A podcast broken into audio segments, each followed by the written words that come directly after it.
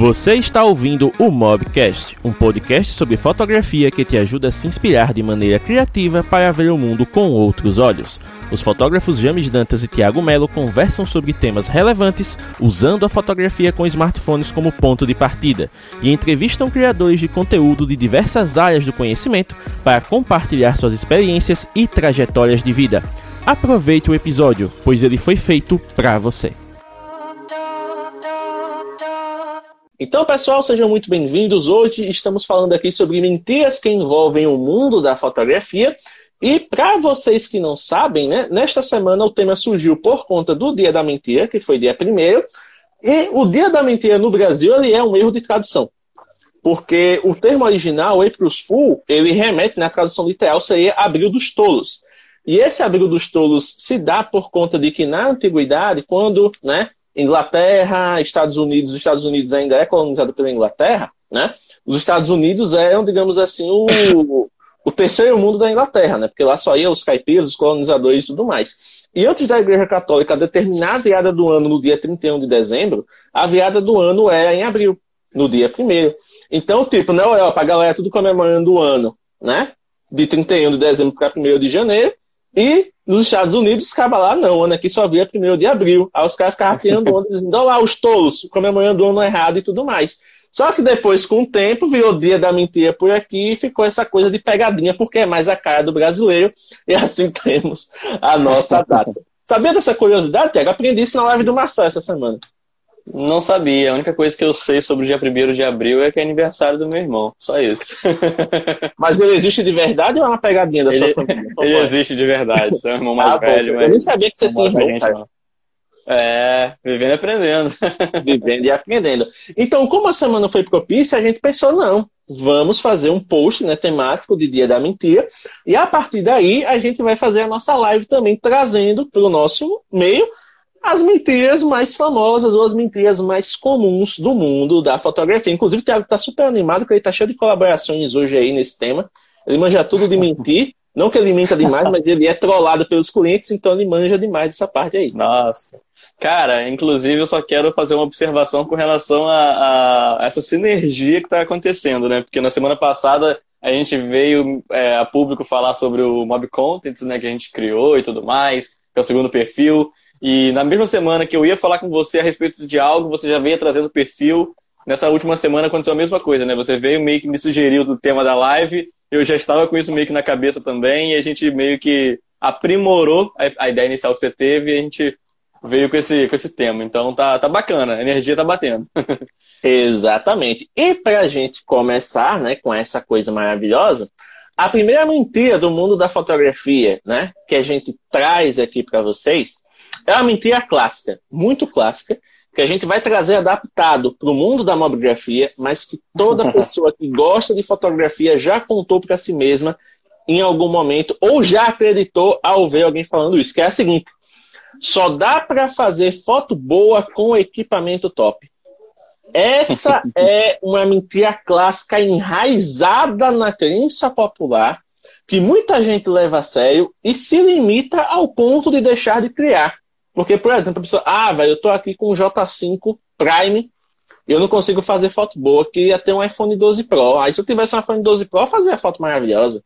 Mas o cara tá se limitando, a pessoa tá no erro, né? E temos aqui o Thiago, que é prova viva disso, temos a Bianca também, que fez da.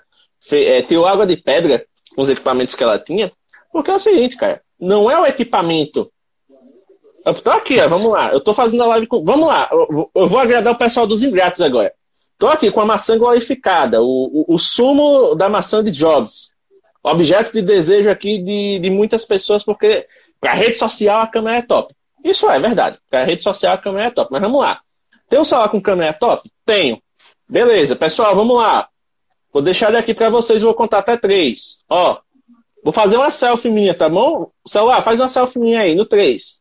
Um, dois, três. Aconteceu o quê? Nada. Você pode ter o equipamento mais top do mundo, mas se você não se dedicar a aprender fotografia, se você não se dedicar a estudar as técnicas, se você não falar, abrir o aplicativo de câmera e clicar, você não tem foto. Então não é equipamento. É você. Eu posso, eu posso adicionar uma, uma analogia que é a seguinte, né? Eu tenho, né, para quem não está acostumado a me ver falando sobre, mas eu tenho uma motoquinha, uma cinquentinha, né? 50 cilindradas. E assim, eu ando assim para baixo com ela e tudo mais. Eu consigo tirar leite de pedra com ela andando aqui na cidade.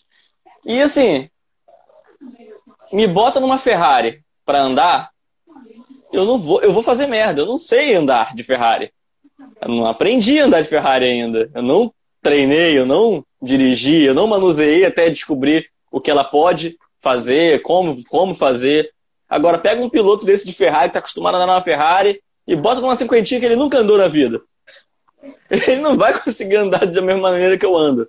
Exatamente porque não é o veículo que determina o quão bem você vai ah, fazer aquilo ali. E sim a sua prática com aquilo ali que vai determinar. Ou seja, não adianta eu chegar e falar, ah, vou pegar o melhor carro de todos que eu vou fazer, que eu vou, que eu vou arrasar aqui. Eu não vou, eu não, não tenho costume com aquilo, eu não aprendi a, a usar aquilo.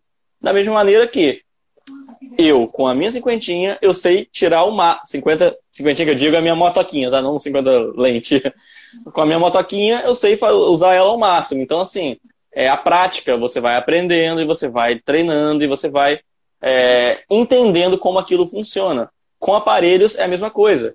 Com a DSRL, com a full frame, com o celular, você vai pegar um celular intermediário e você vai, à medida que você vai fazendo fotos, vai fazendo fotos, vai fazendo fotos, vai aprendendo a tirar o máximo daquilo ali. E vai explorando. As limitações te fazem aprender cada vez mais a lidar com as situações e aprender técnicas, enquadramentos, enfim. É, evoluir a sua fotografia. Exatamente. Quanto mais limitado você é, o pessoal pode até achar que é, que é piada, que é conversa para boi dormir. Mas quanto mais limitado você está, mais criativo você tem que ser. Porque você conhece a limitação Sim. do equipamento. Se você sabe que aquele equipamento não faz tal coisa, não faz bem tal coisa, e você quer fazer aquela coisa, como é que você vai fazer para conseguir esse resultado? Você vai estudar o máximo para contornar a limitação. Quando você tiver um equipamento que não tem essa limitação, você vai dizer, poxa, eu não preciso mais daquilo, mas se eu precisasse, eu saberia como fazer. Então você vai construindo a sua vivência fotográfica a partir das diversas experiências que você tem. Agora, se você está zerado, você assim, pegou, viu um vídeo no YouTube, que não é demérito nenhum, muitas vezes a, a nossa paixão pela fotografia, ela desperta de maneiras diversas, mas você vê um vídeo no YouTube, por exemplo, cara, eu quero fazer isso.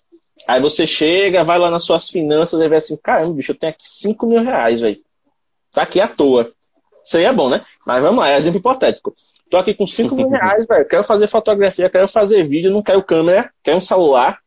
Vou comprar o celular mais top que dá com esse dinheiro. Mas não estudei nada de fotografia, mas eu vou comprar porque se eu tiver o equipamento top, eu vou fazer fotão. Aí você pega, compra o equipamento top, liga, aponta para o negócio, faz a foto, é isso, é. O que eu mais vejo é o teste mais básico que tem. A pessoa pega, vai para o quarto, porque geralmente o quarto do brasileiro é o quê? É uma luz de topo, fluorescente. Aquela luz fluorescente básica, tipo, jeito que nem o, o Tiago, por exemplo, que tem os LEDzinhos, que tem umas coisas mais avançadas, já é um negócio à parte, já é um nicho. Né? É um nicho. Ah, mas, mas isso quarto... aí foi só do último ano para cá, né? Exato, mas o quarto do brasileiro básico é uma luz, é uma luz, luz de topo. Aquela luzinha fluorescente basicona que tipo, ilumina, você enxerga com o olho nu ali que você precisa, mas para a câmera é uma porcaria. Aí você pega Sim. o seu celular de 5 mil reais, você diz, vou fazer um teste, vou fazer uma selfie.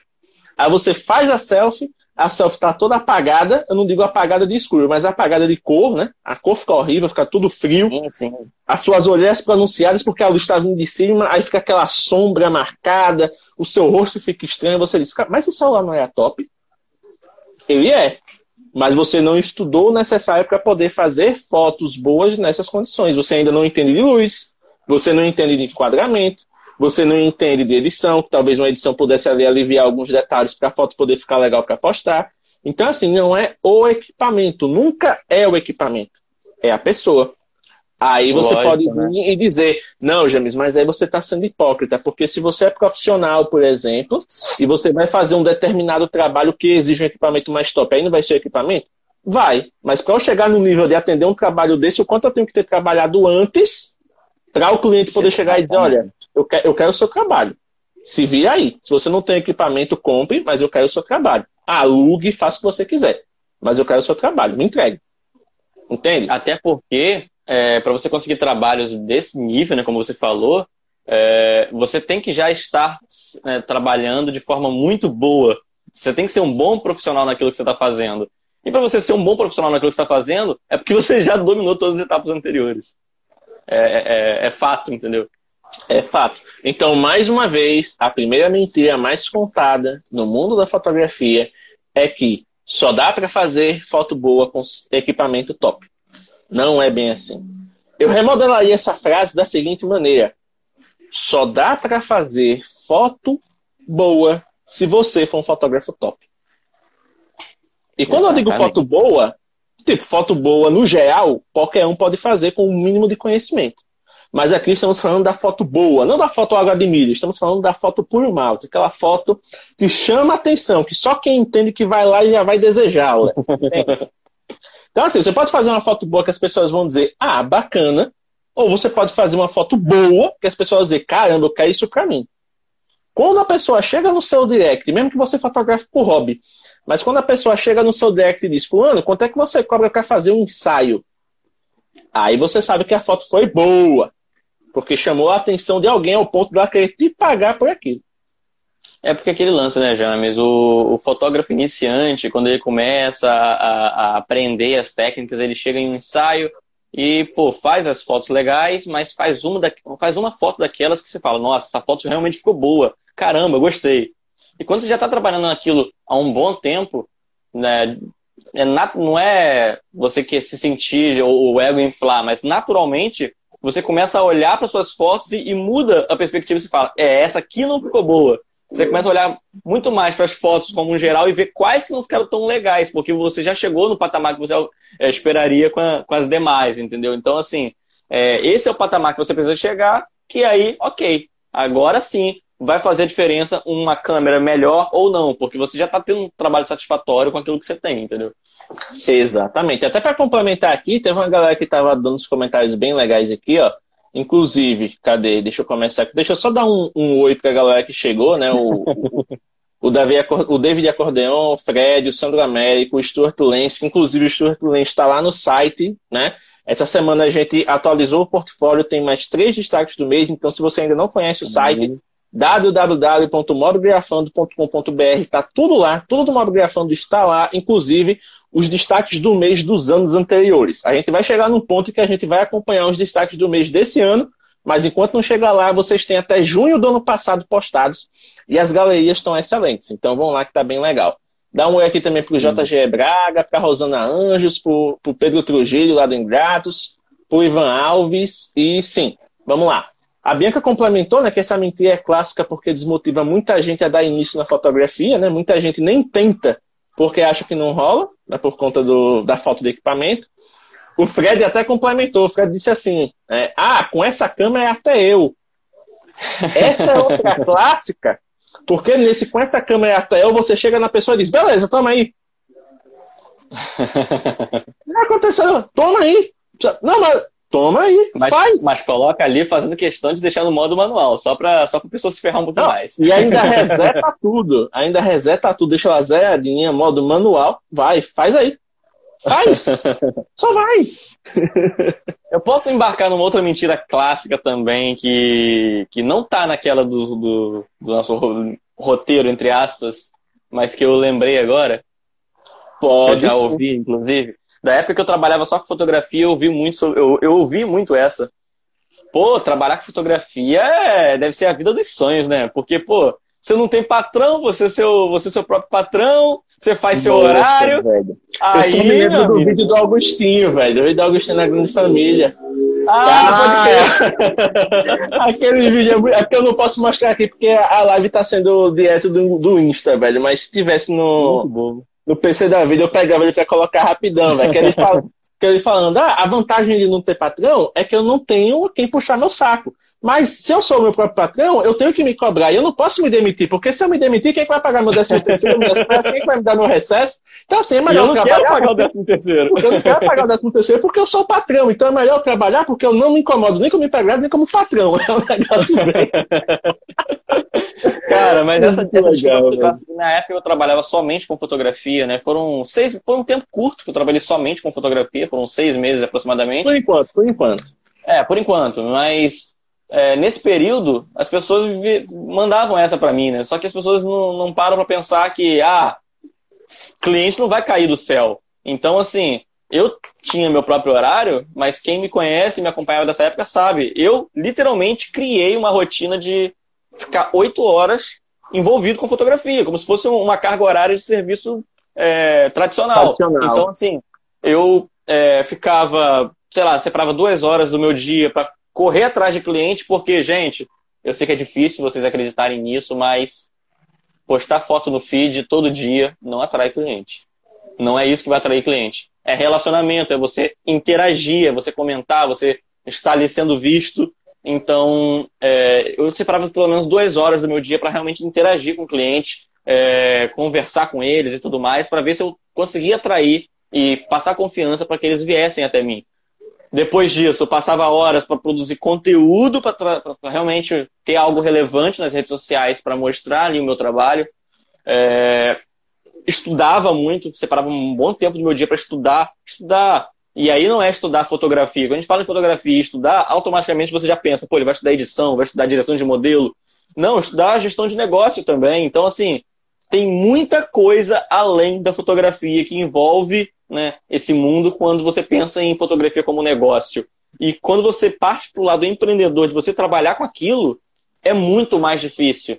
Então você. As pessoas têm essa tendência, pô, o cara não trabalha com nada, ele é fotógrafo. Ah, deve acordar meio-dia, vai, vai meio-dia, vai jogar um videogame. Depois que ele vai começar, vai ali fazer um ensaiozinho, faz as fotos e volta para editar rapidinho. No outro dia tá, tá livre de novo. Não é bem assim, não, gente. Pois é, não é bem assim mesmo. O pessoal até fica brincando aí, nossa, mas você faz tanta coisa, como é que você consegue? Faço tudo mal feito, mas vou fazendo, né? A vida é essa. E assim, uma hora ou outra você vai encontrando coisas para fazer. Eu me ocupo é, boa parte da minha semana como mobigrafando, porque ainda não considero isso aqui um negócio. Apesar de ainda não ser remunerado, apesar de ainda não poder contratar ninguém, né? Porque eu sonho com um dia que eu chegue assim, Tiago, o mobigrafando tá rendendo dinheiro para nós, cara. Esse, esse, mês a gente tem tanto para receber, ó. show de bola. Esse mês a gente vai contratar uma pessoa para auxiliar a gente com as redes sociais. Então a gente vai contratar alguém para auxiliar com o, o conteúdo. Ainda não, mas a gente vai chegar nesse patamar, a gente está trabalhando para isso. E além disso, a gente tem as nossas próprias rotinas. Então fica muito mais difícil, como a Bianca estava falando, quem edita, quem estuda, quem vai atrás do cliente, quem cria estratégias, tudo isso e muito mais, é cansativo para quem é eu presa, ou seja, para a pessoa que é tudo. Porque hum, a pessoa que vê de fora acha justamente que o fotógrafo é o cara que só vai se preocupar em fazer as fotos. Mas não, ele tem que se preocupar com todos os aspectos, não só o, o, o, o criativo da, da fotografia, né, que é, que é, a captura da imagem, a edição, a escolha da entrega para o cliente, ele vai decidir se vai entregar digital, se vai entregar físico, se vai entregar é, álbum, se vai fazer, enfim, tem muita coisa que tem que ser pensada e isso gera custos. Custos, né? Tem muita gente que ah, o pessoal até fica zoando tal. Aí chega, ai, ah, gente, nossa, é, eu, é, vem fotógrafo aqui na minha cidade cobrando 50 reais por foto. Nossa, como ele é idiota, né? Bicho, se você sabe disso, por que você não vai lá e avisa? Já cansei de, de, de chegar assim, ô, oh, velho, ó, você tá cobrando muito barato, velho. Fa faz as contas. Se você cobra 50 reais no ensaio, você tem que pegar um Uber para ir para onde a pessoa tá para fotografar. Aqui estão cobrando 30. né? Você tem que pegar um Uber. Aí você ainda tem que chegar em casa, você tem que editar as fotos e tal. Se você não paga a, a, a, a questão da, do pacote Adobe, beleza. Se você ainda está editando pelo celular, ou então está lá com o, o programa craqueado, não estou julgando. Isso é uma possibilidade. Mas se, por exemplo, o pacote mais básico da Adobe hoje, que é Lightroom e Photoshop, é 43 reais. Se você cobra 50 no ensaio, Fora que você ainda tem deslocamento, você tem a sua internet, você tem o seu computador, você tem o seu plano de dados, né, que você tem que pagar, botar crédito, ou então pagar o plano todo mês. Então, tudo isso, velho, tudo isso gera gasto. E se você não se controlar, vai chegando uma hora que você vai vender muito, porque tá barato, né? Tá barato? Aí você vai dizer, pô, vou botar barato para vender bastante. Aí você vai ter cliente a fole. Essa galera que gosta de ensaio barato vai te comprar com força.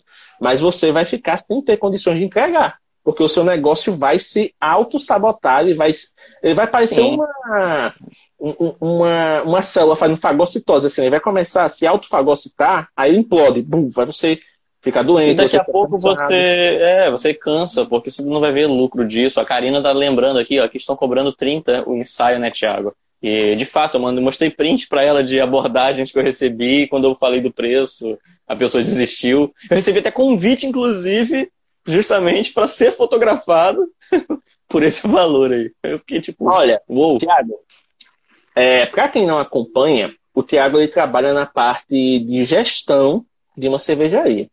Ele é o cara do Excel lá na cervejaria.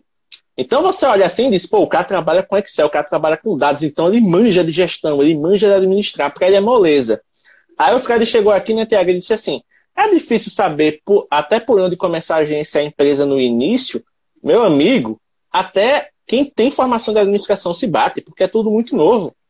É tudo Sim, muito cara. novo porque a, a, inexperiência já é um dos grandes motivos para você ficar completamente perdido no início. Então, assim, você pode você fazer vai dar quantos muito... cursos você quiser de gestão. Você pode saber lá a fórmula do cara de cabo a rabo, assim, ah, eu tenho que fazer isso. Quando você vai para a prática, sempre tem alguma coisa que passa batido, sempre tem alguma coisa que você não presta atenção, não porque você é incompetente, não porque você é, é, falta conhecimento, mas por causa do dia a dia. Lembrando, se você é o presa, você tem que lidar com cinco áreas da sua empresa de uma vez. Você é o fotógrafo, você é o financeiro, você é o administrativo, você é o recursos humanos e você é o marketing. É muita coisa Exatamente. mesmo. E se você não Sem contar outra coisa, James. É, sem contar outra coisa, que se você, a partir do momento que você, ah, eu tenho curso de administração, eu tenho um pouco de experiência, mas quando envolve o seu dinheiro investido ali, meu amigo, bate todas as preocupações do mundo. exato, exato. Você começa a pensar assim, pô, beleza, né? Porque muita gente que tem negócio, que tem CNPJ, né? Principalmente para quem vê de fora, pensa assim, pô, os caras empresários aí pedem empréstimo à vontade, depois paga. Meu amigo, você tem que dar uma garantia pro empréstimo. Você vai garantir o quê se você não tem nada no começo? Exatamente. é muito complicado. Então, assim, essa parte de gestão se a gente for deixar aqui, dá para fazer mais 20 lives e ainda vai sair gente com dúvida. Sim, Porque até a gente tem dúvida. A, a, a, Bianca falou aí, inclusive, nos comentários, eu vi que ela respondeu a, a ele, né? Ao. Desculpa, fugiu o nome. Ao Fred. Fred. Ao Fred, aliás, Fred por aí, eu adorei o arroba. é, ela até respondeu aqui, isso aí geria, daria para fazer um, um, tema de uma live. A gente pode até falar, pensar em uma live nesse, nesse aspecto em, em breve. A né? gente chama um especialista em gestão, não se preocupe. Pode ser, pode ser. A gente traz alguém, alguém especialista em, em, gestão e a gente faz uma live sobre isso, Fred. Eu acho que vai ser. Talvez ele seja a pessoa, né? Esse especialista que a gente vai trazer, ou essa especialista, vai ser mais, mais assertivo para falar sobre do que nós. Porque, lógico, né? A gente tem, gerencia o nosso próprio negócio, mas alguém que tem uma formação ou uma experiência maior na área vai ser muito mais apropriado para falar sobre. Com certeza, com certeza. E fora que tipo, tem antes... muitas coisas. Só, só para fechar, né, Tiago? Tem muitas ficar. coisas que, que a galera que está de fora não vê, que até pra gente é difícil. Por exemplo, você comprou um equipamento.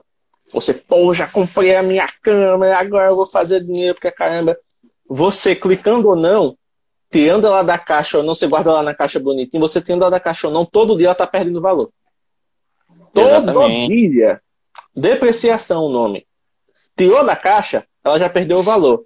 Ah, não sei o que, mas eu, eu comprei, tirei da caixa, não gostei, vou vender. Ninguém vai pagar o preço que você comprou. Ninguém. Ah, vou devolver para a loja. Se tiver dentro dos sete dias, beleza, boa sorte. Mas fora isso, meu amigo, você não vende pelo mesmo preço. A não ser que você venda para alguém muito leigo, porque tirou da caixa, perdeu o valor. Comprou uma lente, a lente tá boa, nova, zerada. Você vai vender, você não vende pelo mesmo preço, porque perdeu o valor. Ah, James, mas, por exemplo, vamos botar aqui nos celulares. iPhone não desvaloriza. Mas se você tem uma lente boa nesse momento atual, James, desculpa te interromper, mas só para observação, se você tem uma lente boa e você não quer usar e você quer vender atualmente, o momento é esse, que a alta do dólar tá lá em cima, a lente que eu comprei a 600 reais tá a 2 mil nova agora. Não, exatamente. eu tô falando nas situações reais, né? Se a gente for olhar... Não, só, só aqui essa observação pra brincar aqui agora. Aí você ah, iPhone não desvaloriza, mas o iPhone não desvaloriza por dois motivos. Um, a cultura que se criou em torno dos iPhones, dos iPhones serem ferramentas excepcionais, então as pessoas já têm na mente o valor do iPhone e elas pagam o que as pessoas pedem. E segundo, se você vende um iPhone com garantia ainda, você tem um argumento de venda interessante, porque a garantia da Apple é global. E os caras da Apple não querem saber se a pessoa tem nota fiscal, se a pessoa. Tipo, você tem lá, é. você comprou um iPhone, você colocou a sua conta lá, a sua continha do iCloud está ativado, está contando lá o tempo da garantia. Pronto, é, é só isso que a Apple quer saber, né? Porque se está com o seu iCloud, você comprou de maneiras lícitas, comprou de alguém, a pessoa, ah, vendi, né? Pessoal, estou aqui com meu iPhone, usei seis meses, não quero mais. Tem seis meses de garantia ainda. Você vai lá e compra. Pessoal reseta, passa tudo para você bonitinho. Você bota o seu iCloud e você vai ver lá. Você tem seis meses de garantia global. Qual é a outra marca que oferece isso? Então você tem um argumento de venda para poder, né, manter o padrão ali. É por isso que o iPhone não desvaloriza tanto. Porém, você não vai vender também por valores estratosféricos, porque aí ninguém está mais tão besta nesses tempos de hoje. Então, Tiago, continuando, você ia complementar, né? Não, não, eu só ia perguntar se. Eu só ia perguntar, não, eu só ia falar para você que é, esse tema então já era uma, já era uma live inteira pra gente falar sobre. E Vamos se a gente se alongar aqui.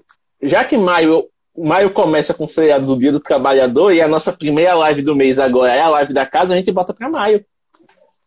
É, fechou. A gente começa a live com a nossa experiência e até lá a gente vê se consegue alguma, algum convidado ou convidada da área de gestão para fazer a live subsequente. Aí a galera, as dúvidas que tiver na primeira já leva para a segunda.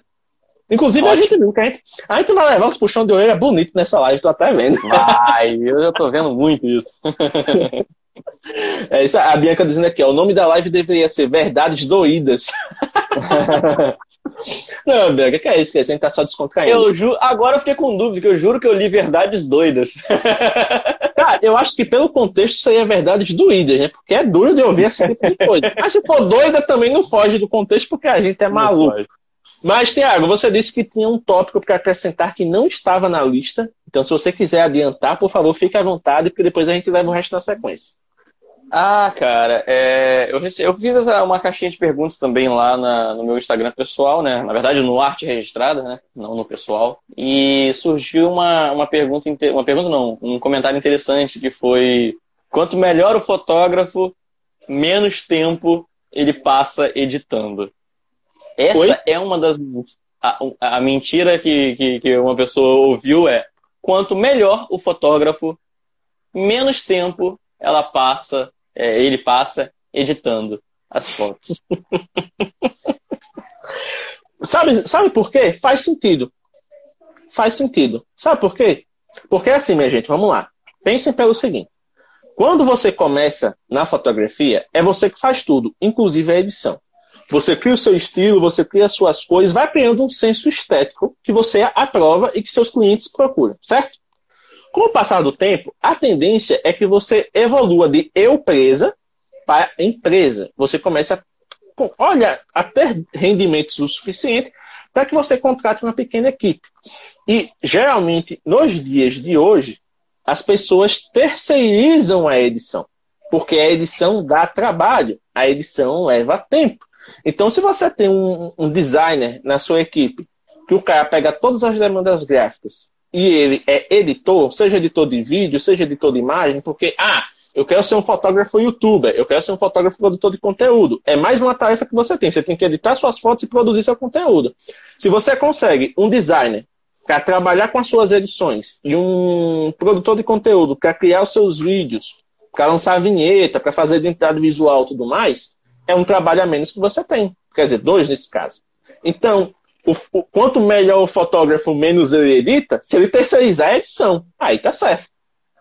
Mas se for o caso de, de, de, da pessoa, ah, porque eu sou tão bom que eu não preciso editar, depende. Porque vai ter gente que, mesmo sendo muito bom, vai passar horas editando porque é preferência dele, faz parte da linguagem visual dele. Ele precisa fazer aquilo para ele ter a foto final que ele deseja. Eu estou falando ele no geral, pode ser ela também, que tem muita fotógrafa boa nesse aspecto. Né? É, por exemplo, Annie Leibovitz é uma fotógrafa americana muito conhecida internacionalmente, que tem até documentário feito sobre a, a carreira dela, e que nesse documentário ela aparece com o editor dela. Ela faz a captura, ela faz todo o trabalho, depois ela chega lá, senta na cadeirinha dela, do lado do cara, o cara vai editando, ela vai dizendo: Isso aí eu gostei. Não, isso aqui faz isso. Ela deixa de editar por conta disso, ela só terceirizou a edição. Ela, terceira, ela tem alguém que cuida disso para ela. Ela só dá o, os ajustes finos. Sim, interessante isso. Mas Sebastião nós Salgado. É, Sebastião boa, Salgado. Sebastião Salgado. Na época do, do- da fotografia de filme, ele não editava. Ele tinha o laboratorista dele, que ele entregava lá os negativos, e o cara fazia todo o tratamento. Ah, quer dizer que agora ele edita? Muito menos. Ele tem alguém especialista nisso para fazer por ele. Que é alguém que continua fazendo isso por ele. Então, quanto melhor o fotógrafo, menos ele edita, só se ele quiser, ou se ele terceirizar a atividade. Entendeu? Exatamente. Até a Eu- Rosana está comentando aqui, os grandes terceirizam, exatamente. Eu tava vendo até aqui a, a- Eu tava dando risada da, da Bianca falando, né? Que ela tá três dias editando. E a Karina lançou aqui, né? Quanto mais eu aprendo, mais tempo eu uso para editar. É, a Karina e eu, a gente é, é- é testemunha um do, do, do avanço do outro nesse, nesse quesito de editar, fotografia e tudo mais, né? E acontece muito isso com a gente mesmo. É, eu vou dar uma experiência particular minha, né? É, no início, eu editava muito mais rápido do que hoje porque a minha visão sobre a fotografia era muito limitada. Então, tinha aspectos que eu não, eu não via a necessidade, a necessidade de editar, porque eu não sabia que não estava tão legal assim. A partir do momento que eu ampliei a minha visão e fui conhecendo um pouco mais disso, eu não consigo hoje não olhar para aquela parte da foto e falar, tá ok. Não, eu preciso dar um ajuste ali é, de iluminação, é, de nitidez. Então, assim, é, hoje é muito mais complicado para mim. É, fora os ensaios que, que tem uma temática mais artística, por exemplo, que eu passo duas, três horas editando apenas uma foto, né? Aqui mesmo no, no, no estúdio tem ali em cima, não sei se vocês vão conseguir enxergar, de repente eu trago mais perto, uma foto que eu levei, foi três horas e meia, quase quatro horas, sei lá, editando. Que foi essa fotografia aqui. Mas tudo bem, tinha um conceito mais artístico né, tinha um conceito mais artístico de colocar a modelo im- imersa no universo, né? Ela estava aqui pintada também, mas foi uma Inclusive essa, temática. fo- inclusive, essa foto tá no vídeo de hoje. Só avisando assim, né? Pra galera Opa. depois daqui, depois da live, ou para quem vai ouvir no podcast depois do podcast, ir lá no YouTube e assistir o vídeo Três Motivos para Amar Fotografia. Só digo isso. Inclusive, Bianca, tem foto sua também lá, viu? Olha aí, ó. então, galera, tipo assim, é, não necessariamente você vai. Ah, eu, eu entendo que as pessoas pensam ao, ao dizer isso, né? Que é, ah, quanto mais você domina a fotografia, mais você precisa corrigir erros na edição. Só que o problema é o seguinte: a edição não serve só para corrigir erros, serve para deixar a identidade visual do artista nela. Né? Você consegue diferenciar sua fotografia do, do outro muito, muitas das vezes por conta de uma edição. A gente tem, por exemplo, o, o Rafael, é, fotógrafo Rafael Ferreira, que é um fotógrafo que muita gente conhece. Do Pegou. Você bate. É, do, do Bipro. Você vê uma fotografia dele e você sabe que a fotografia é dele. Então, assim, é o estilo de edição dele foi bem característico. Né? Eu vejo, por exemplo, hoje uma foto do, do, do Primo Taka e eu sei que a foto é dele, porque ele tem uma edição que ele gasta horas fazendo para deixar bem característica. Inclusive, né, Tiago, tem muitos mobigrafistas que a gente conhece só de bater o olho, de tanto que a gente já viu e selecionou fotos deles, né? A Cib, da, que faz fotos minimalistas. A, própria Rosana, que faz uns documentários. É, isso que eu ia falar agora aí, a. Rosana. A Rosana tá por aí. Então, assim, são, são mobigrafistas também que já tem um trabalho muito próprio, assim, muito consistente na questão de identidade visual. É, e isso é, você consegue, lógico, com o estilo de fotografia, mas principalmente com a edição, entendeu? É, é, é Ó, só onde você deixa sua marca. uma ideia. Quem aqui não conhece só de bater o olho as fotos do Fernando Barba? Fernando Você- Barba você tá em praticamente Salgado aí, por comunidades, velho, né? É, o Sebastião Salgado eu não ligo nem tanto, sabe, Tiago? Porque só quem estuda a fotografia a fundo conhece as referências. Eu digo isso porque, como eu estou dando suporte né, para alunos de três cursos, por conta lá do Paulo, então, assim, a galera que conhece referência clássica hoje é muito menor. A galera que chega assim e diz, eu vou comprar um livro sobre história da arte, é mínima. A galera que Sim. chega e diz, eu vou estudar os grandes mestres, é mínima. Se você chegar assim e disser Sebastião Salgado, talvez as, as pessoas conheçam ele pelo trabalho ambiental e não por ele ser fotógrafo. Sim, sim. Então Entendeu? vamos lá, É, referências tá bem mais recentes, né? Vamos a referências mais recentes, o Rafael Ferreira do Bipro, a Thay, né, que, é, que também é, faz parte da equipe, o, o, próprio Barba que você falou, né? Que é, a galera já conhece o estilo. Ó, o Gilmar é, Silva, que o meu Fred falou, né? Gilmar, a Karina Martins, fotógrafa de São Paulo, Carly, né, que tem, é parceira de trabalho com ela. São pessoas que têm um estilo muito próprio de edição das, das suas fotos e, e, e se destacam por isso. Aí, só para complementar aqui, viu, Tiago? Tanto a Karina quanto a Bianca estavam comentando o seguinte, né? Que elas não concebem passar o trabalho delas para outra pessoa, porque para elas a edição faz parte. Meninas, eu concordo muito com vocês, porém, como a Rosana complementou mais cedo, é o seguinte: todo grande ele terceiriza. Porque eu não sei se o Tiago ainda está no hangar. Eu continuo, mas eu tenho que voltar a consumir o conteúdo, certo? E lá no hangar, a gente aprende, né, lá na, na, metodologia, porque o Giovanni ele criou uma metodologia que fala, né, do, do, do, fotógrafo nível 1 até o fotógrafo diamante, que seria o fotógrafo que realmente vive da fotografia, que respira a fotografia, que tem um trabalho grande. É aquele cara que é o, o fotógrafo global. Ele pode não falar uma palavra de qualquer outra língua, mas o trabalho dele fala por si só. O cliente chega a dizer, eu quero o seu trabalho, não importa quanto seja.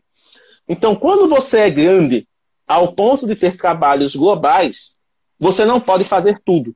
Por mais que você queira, você não pode e nem deve fazer tudo, porque senão você atrasa todo o resto do seu trabalho. E quanto maior você é, mais pessoas dependem de você.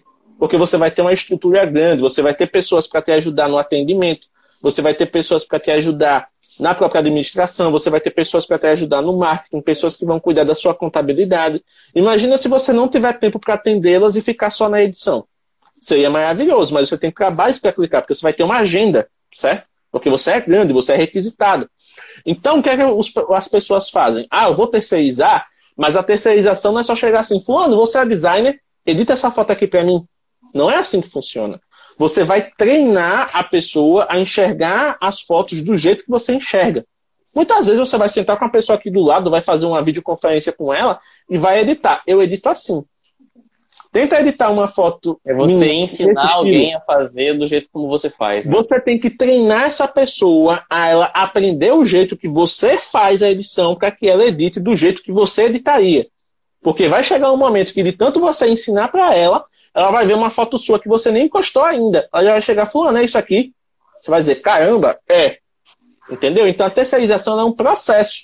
Não é, é você chegar aí, Fulano, edita para mim e se vira. Você vai treinar, você vai estar tá junto ali até a pessoa pegar a manha da sua edição. E uma vez que a pessoa pega a manha da sua edição, você vai ficar tranquilo ou tranquila. Por quê? Porque você fez a sua parte e você agora pode delegar uma tarefa que te consumia um tempo considerável e ter esse tempo para fazer outras coisas do seu negócio, porque mais uma vez, lembrando, a fotografia ela é uma arte muito bonita, muito apreciada, mas acima de tudo, para quem trabalha com fotografia, ela é um negócio e precisa ser tratada como tal. Boa. Falou até bonito, que isso.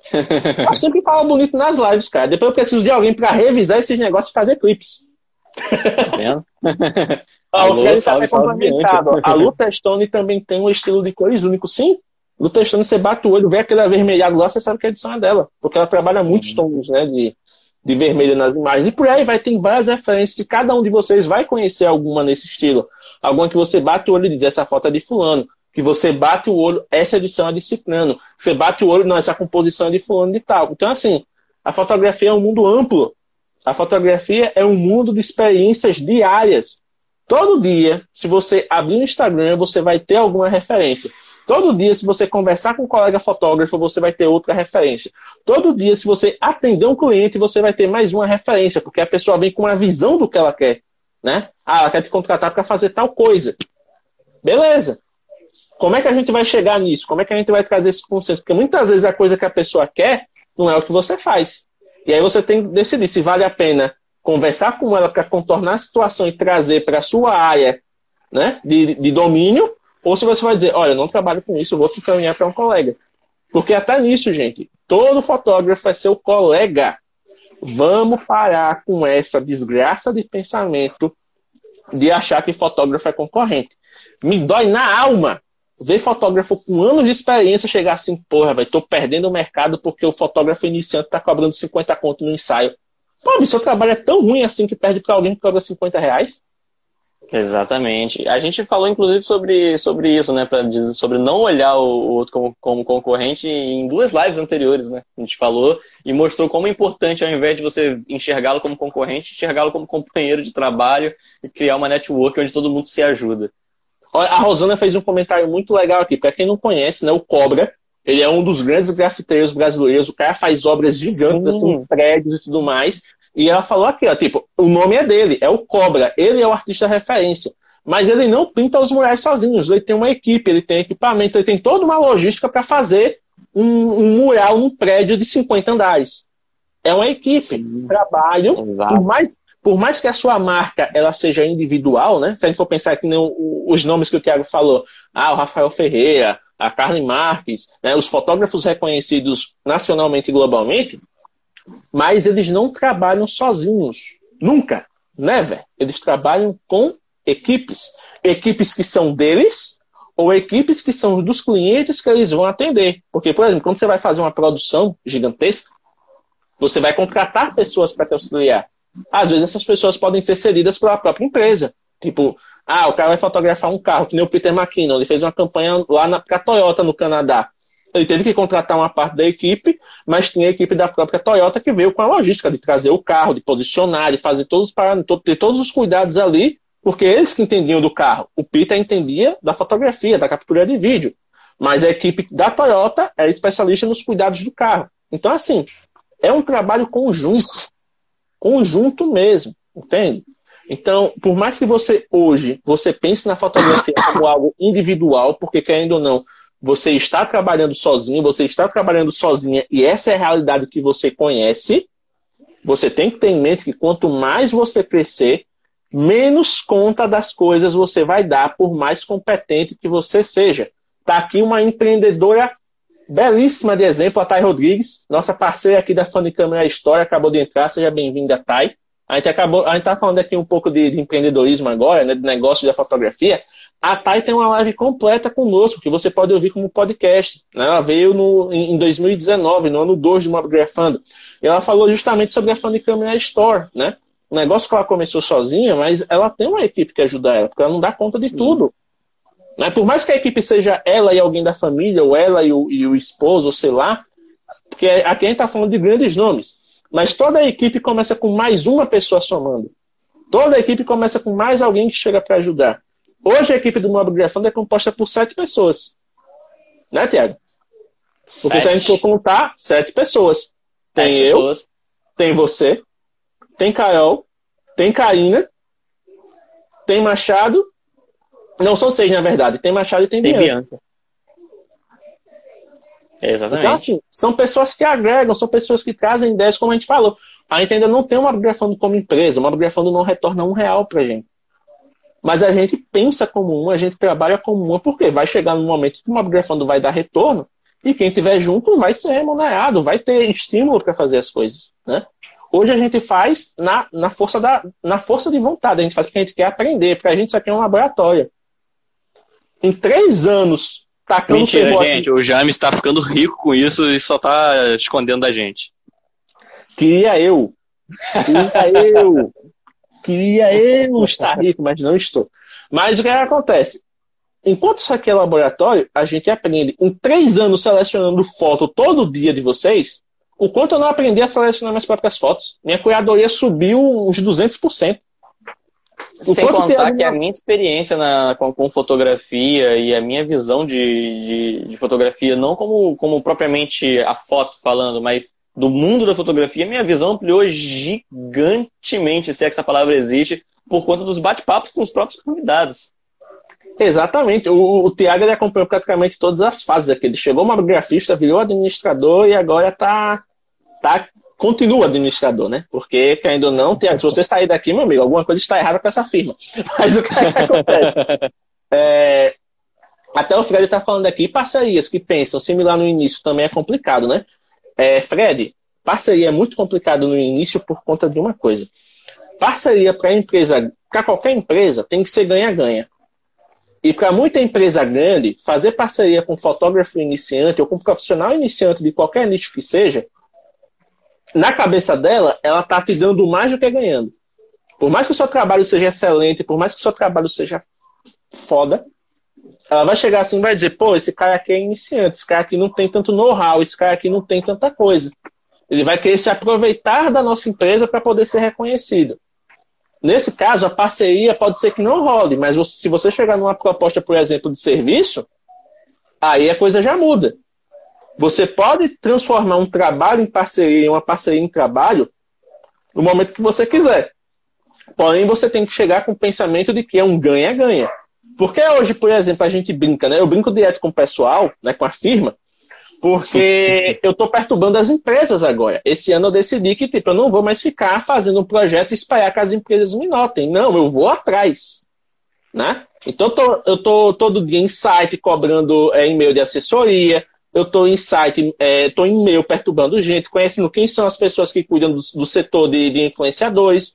Porque eu chego lá e digo, opa, Fone, tudo bem? Sou o James, de Mobgrafando, sou de Peneira da Lagoa, tenho uma proposta para você. Por mais que o Mobgrafando não seja um projeto gigante, não tenha um engajamento fenomenal, ele é um projeto que está há três anos estável, né? Consistente. Com conteúdo sendo produzido, consistente, por conta de vocês.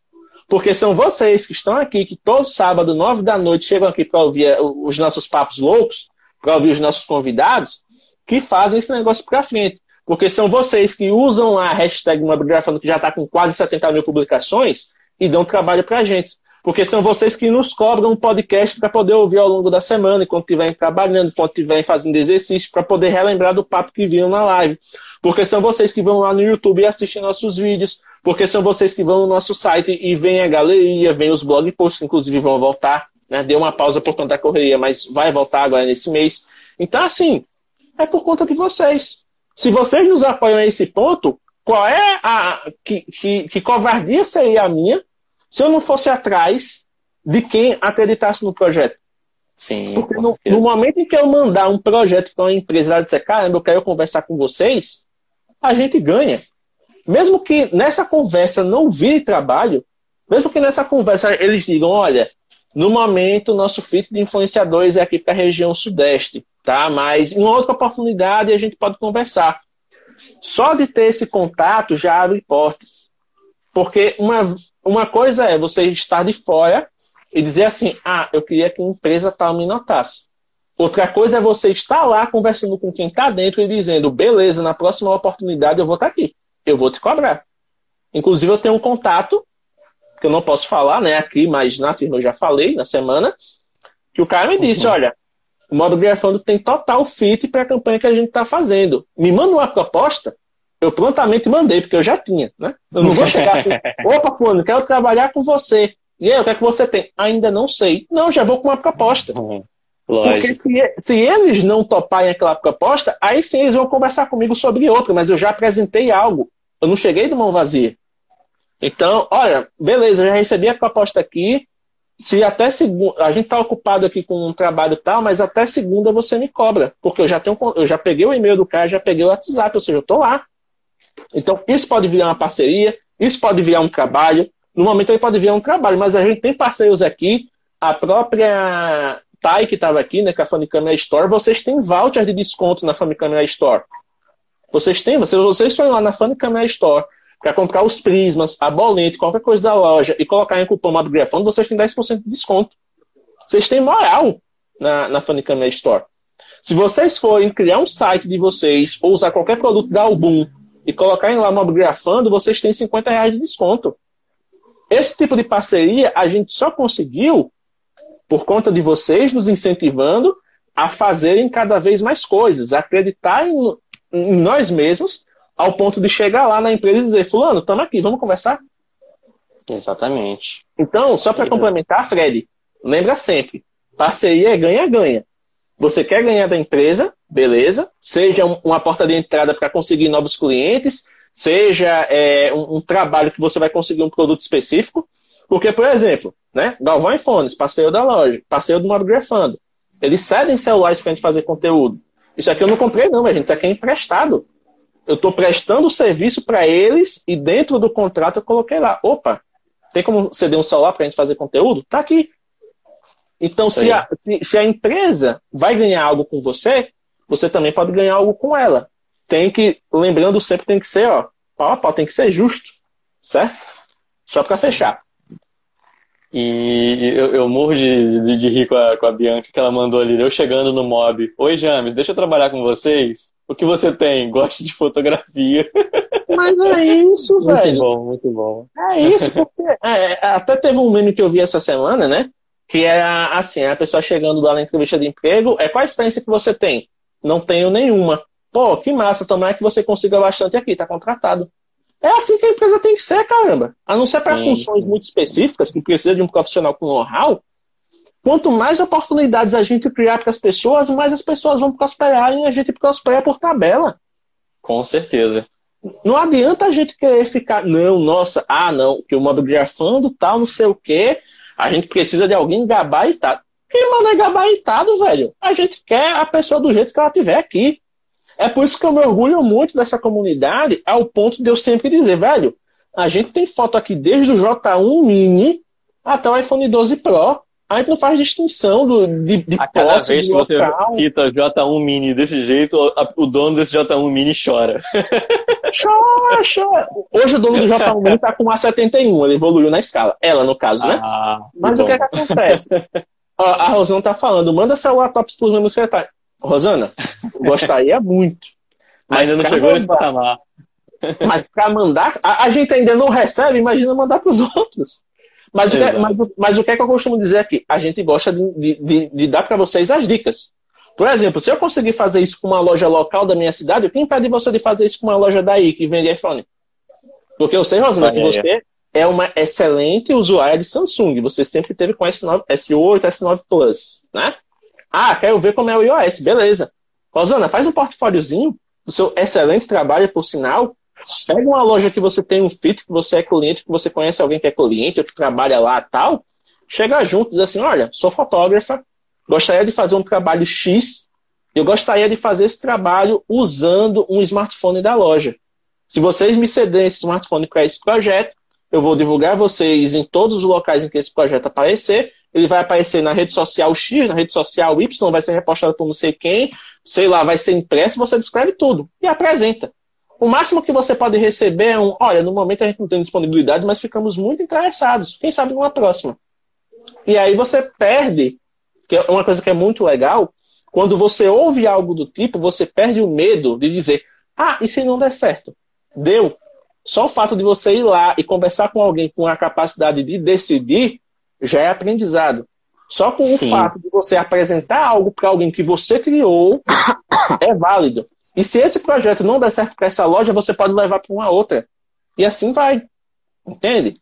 Então, por mais que a gente não possa fazer o, o, o que a gente gostaria por vocês, que pode ser nesse caso aí de ah, fazer sorteio, de dar livro, porque a gente já tentou fazer uma vez negócio de livro, mas dá muito certo não.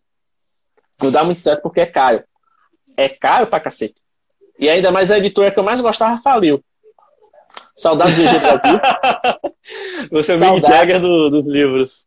Não, cara, é, foi pandemia, mas eles foram, se eu não me engano, eles foram, ah, os títulos deles foram comprados pela editora Olhais. Eu tô seguindo eles lá ah, para ver como é que eles trabalham e tal. Legal. Mas pelo menos os títulos continuam. Então, assim, quando você não tem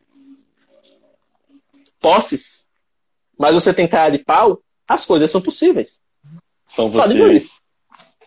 E voltando um pouco ao tema, James, seguindo ainda na temática da mentira, você falando aí de parcerias, o Fred falou também, me lembrou o seguinte, né, que, que as parcerias me disseram quando eu comecei a, a, a me destacar um pouco mais na fotografia, me chegaram para mim e falaram, né, ah, Thiago, agora que você está trabalhando com fotógrafo, você vai ver que fotógrafo é um cara que todo mundo gosta, um cara que, que é querido pela, pelas empresas, pelas, pelas é, digita digitais influencers, o nome que está em alta.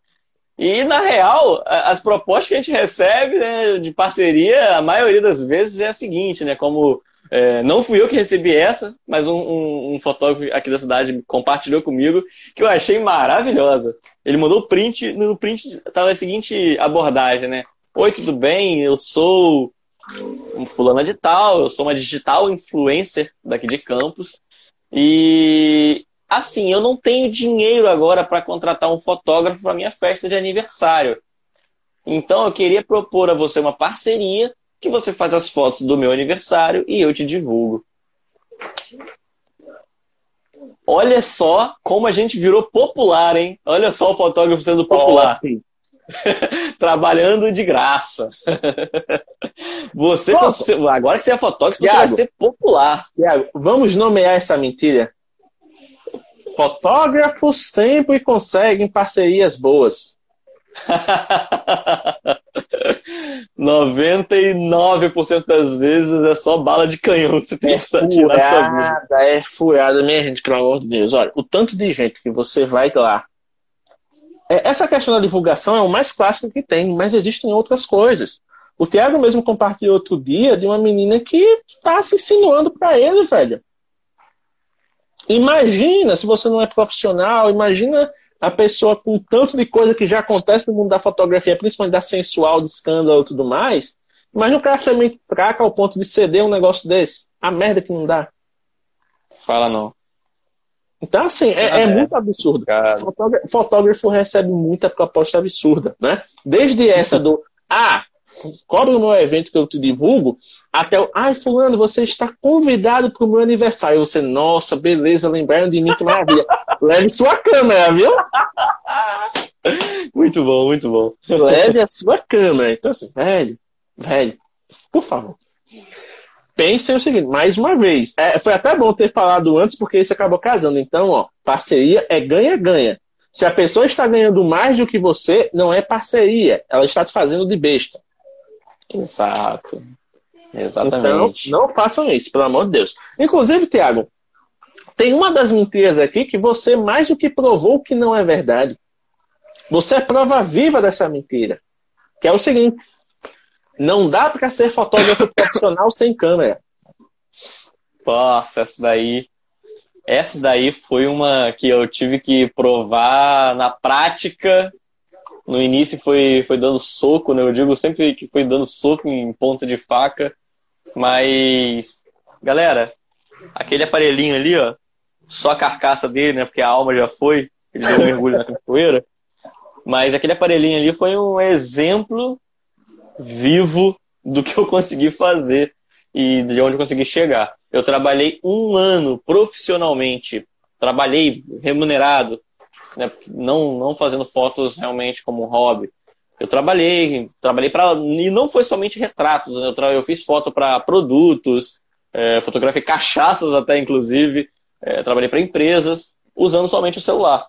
Então assim, eu fui aos poucos colocando meu nome aqui na, na, na cidade usando o smartphone. E isso casa com aquele primeiro, né, aquele primeiro tópico, tópico que a gente falou sobre câmera. Não é a câmera que define o fotógrafo e o fotógrafo que define a câmera.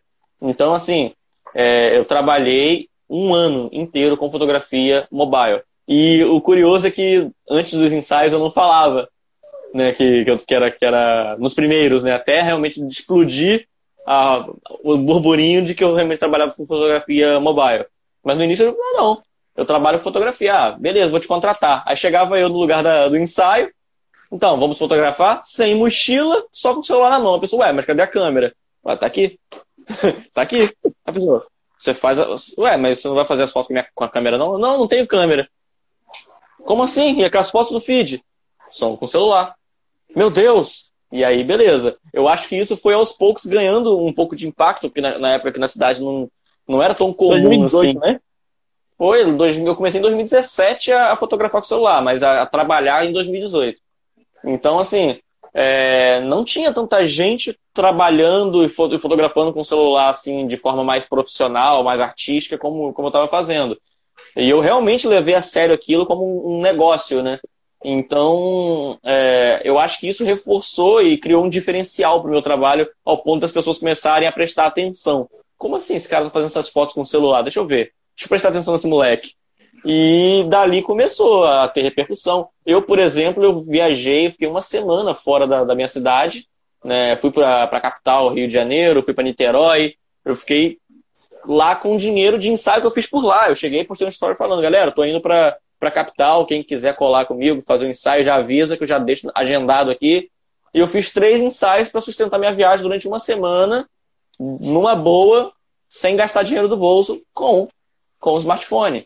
Então, assim, é, essa desculpa de, ah, eu preciso ter uma câmera para trabalhar profissionalmente com isso, não. É, o James vai me ajudar com isso, mas entendam o seguinte, gente. Profissional não é quem tem uma câmera, é quem trabalha com algo. Se você é profissional de fotografia, significa que você faz fotos.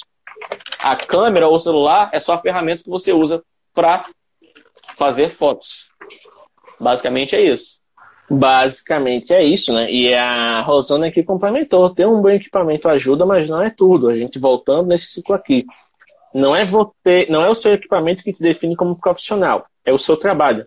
É como você usa o equipamento para atender a demanda, para atender a, os desejos dos clientes. Então, muitos dos trabalhos que eu fiz aqui recentemente, eu tenho a minha câmera, tá aqui inclusive o vídeo de hoje eu gravei com ela, voltei a gravar com a câmera, catei ela da caixa porque ela estava parada. Os últimos trabalhos que eu fiz foram com celular. Se você vai na internet, se você vai no, no Instagram hoje, a maioria do, dos vídeos que as pessoas fazem dando dica é para celular. Se você vai no TikTok, é para celular. Então, assim, hoje, o celular ele está sendo usado como ferramenta universal. A questão é, mais uma vez, não é você chegar para um possível cliente e dizer assim, olha, eu tenho uma câmera, eu sou fotógrafo, vamos fazer um trabalho? Não é assim. Você pode ter um celular, você pode ter um, um, uma saboneteirazinha, uma compacta, antigaça de 2006, você pode ter uma Sony Cybershot que você achou, ligou, está funcionando e você quer fazer foto com ela. Se você souber como fazer fotos com esse equipamento e atender a necessidade do cliente, você fecha trabalhos. Você é contratado para fazer coisas. Então pensa da seguinte maneira: eu tenho equipamento X, eu quero fazer fotos de tal coisa. Como é que eu faço para, com o conhecimento que eu tenho e com o equipamento que eu tenho, atender aos clientes que eu quero atender? Porque assim, por exemplo, ah, eu vou trabalhar com restaurante. Eu quero chegar na lanchonete aqui da minha cidade e eu quero lá propor de fazer fotos para os lanches deles. Beleza. Faz o seguinte primeiro. Isso é uma tática que eu já fiz muito. Pede um lanche do cara, da lanchonete. Pede um lanche, nem que você. Agora, né, dependendo de onde você esteja, se está fase vermelha, se está fase roxa, sei lá, os estabelecimentos estão só entregando por delivery. Você não tem como ir lá consumir, né? Então, prepara um cantinho da sua casa bacana, por mais que ela seja simples. Bota uma toalhinha legal, bota uma luz, um ponto de luz bacana pede um lanche por delivery, chega lá, né? Bota com carinho lá nesse local, faz umas fotos. Faz umas fotos, agora faça, faça umas fotos que dê vontade. Você pode comer o sanduíche, você acabou de comer, você olha para a foto e diz, cara, me deu fome, vai cair outro. Faz uma foto que deixa a galera com vontade. E posta essa foto na sua rede social marcando o estabelecimento. Só faz isso o primeiro contato que você vai ter com, com o seu possível cliente é ele vendo na prática algo que você pode fazer para ele. E a partir daí você pode chegar depois, oi, falando, tudo bem então? Lembra dessa foto aqui? Foi eu que fiz, tá? O cara vai dizer, caramba, que massa, velho, eu gostei muito dessa foto. Então, eu tô vendo que vocês estão precisando aí de fotos pro iFood, de fotos pro delivery, né? Tá ficando meio corrido isso aí. Então, eu sou fotógrafo e eu quero fazer essas fotos para você. Vamos conversar? O cara vai conversar com você. Ele não vai se negar a conversar. Pode ser que o valor que você cobre fique um pouco puxado para ele, pode ser que o valor que você cobre fique muito barato para ele. Então, isso aí você já vai ter que ir com isso em mente. Ah, eu vou fazer, eu quero fazer um trabalho para você, vai ser tanto. Eu vou fazer isso, isso e isso. Então, pensa, por exemplo, a quantidade de lanches que você vai fotografar, a quantidade de fotos que você vai entregar, tudo isso conta. Mas já vá com isso em mente. Faz primeiro contato e chega junto. Porque aí a chance de você conseguir um trabalho é maior. Bem maior. É, só complementar aí, é, não vou nem me estender nesse assunto, que isso já gera assunto também para uma live, mas cuidado se você for aceitar pagamento em lancha, tá? Essa barganha não vai ser saudável para o seu trabalho como negócio. Uma coisa que eu sugiro para você é o seguinte: se você vai trabalhar com uma lanchonete e você quer você quer trabalhar com permuta, porque para a pessoa fica mais fácil, lá, não sei, é o que ela pode fazer no momento, e você quer, por vontade própria, trabalhar dessa maneira, é melhor do que não ser pago. Porém, como o Tiago falou, é o seguinte: se você faz permuta em um local, beleza, um local. Se você faz em dois, já se cria uma fama. Se você faz em três, você fideliza essa fama. Quando você vai no quarto local para cobrar, a pessoa vai dizer, mas você não trabalha para fulano por permuta. E a pessoa, não, por mais que o seu trabalho vale, a pessoa não vai querer pagar. Exatamente. Então, assim, a permuta ela é válida desde que, um, seja saudável para o seu negócio e para você, porque imagina você fazer permuta de sanduíche, você vai entupir suas artérias dele. Exatamente. Vai ficar, ó, pandemia, as pessoas já não estão mais se exercitando tanto quanto era antes. Então, assim, trabalhar por, por, por permuta só assim, ah, eu vou te dar um lanche pela foto. Não, cara, cobra. Cobra, e se a pessoa disser, ah, mas é porque eu não tô com com dinheiro e tal, não sei assim, e você vê que se trabalhar para ele, você vai abrir porta para outros, aí você pode pensar assim, beleza. Nesse primeiro mês, a gente pode fazer assim: você pega o seu valor, né, que você cobrou, e troca não só por sanduíche, você cobra pelas coisas da loja lá. O cara tem refri, tem, sei lá, batata, tá? Você não vai ficar só no sanduba. Você vê lá uma maneira de pegar os combos, por exemplo. Ah, sei lá, o combo do cara é 35 reais você cobrou simbolicamente 200 pelo serviço, são, sei lá, 6, 8 combos. O cara vai conseguir fazer essa analogia, ele vai dizer, pô, o cara tá cobrando um negócio de um jeito que eu entendo, beleza, não, fechado. Né? Então cobra de uma maneira que o seu cliente entenda. Você pode fazer, você pode até usar o que ele vende como analogia, mas tenta não fazer trabalho por permuta, porque como o Fred está falando, o lanche não paga a sua energia, não paga a sua internet e não paga o seu telefone não paga o seu equipamento. né? Você não vai chegar pois lá é. na loja, na loja que você parcelou em 10 vezes o seu telefone e dizer, cara, esse mês aqui eu peguei 200 conto em lanche, rola? Não rola.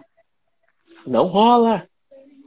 Então, seja pago pelo serviço, e se, e se você tem um bom engajamento nas redes sociais e o cara quiser maximizar esse negócio, não, eu posso te mandar uma cortesia de vez em quando? Aí você, beleza. Vai, ser por, vai ter o pagamento mais a cortesia? Aí show de bola.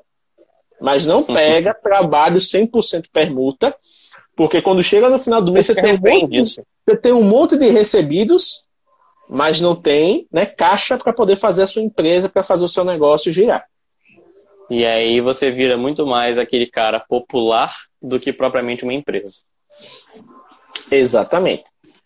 Lembrando, né? O que o pessoal está falando aqui é o seguinte: se você trabalha seriamente com isso já, você já tem uma reputação a zelar, de tipo, ah, eu não vou trabalhar por permuta porque para mim não adianta, recuse o serviço.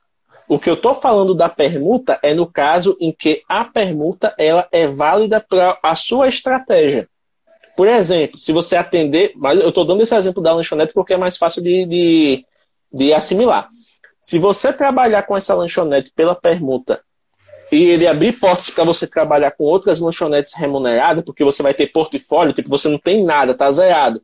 Mas aí você vai criar portfólio a partir desse trabalho. Então, nesse caso, você está ganhando a permuta e o portfólio.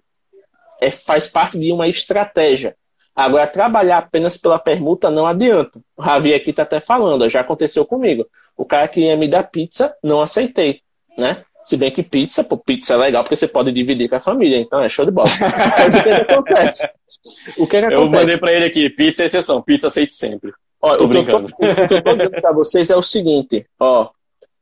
Sabe, sabe essa, essa vendazinha aqui que muita gente usa, diz, ah, não, não vou trabalhar por permuta porque é humilhação. Não é humilhação.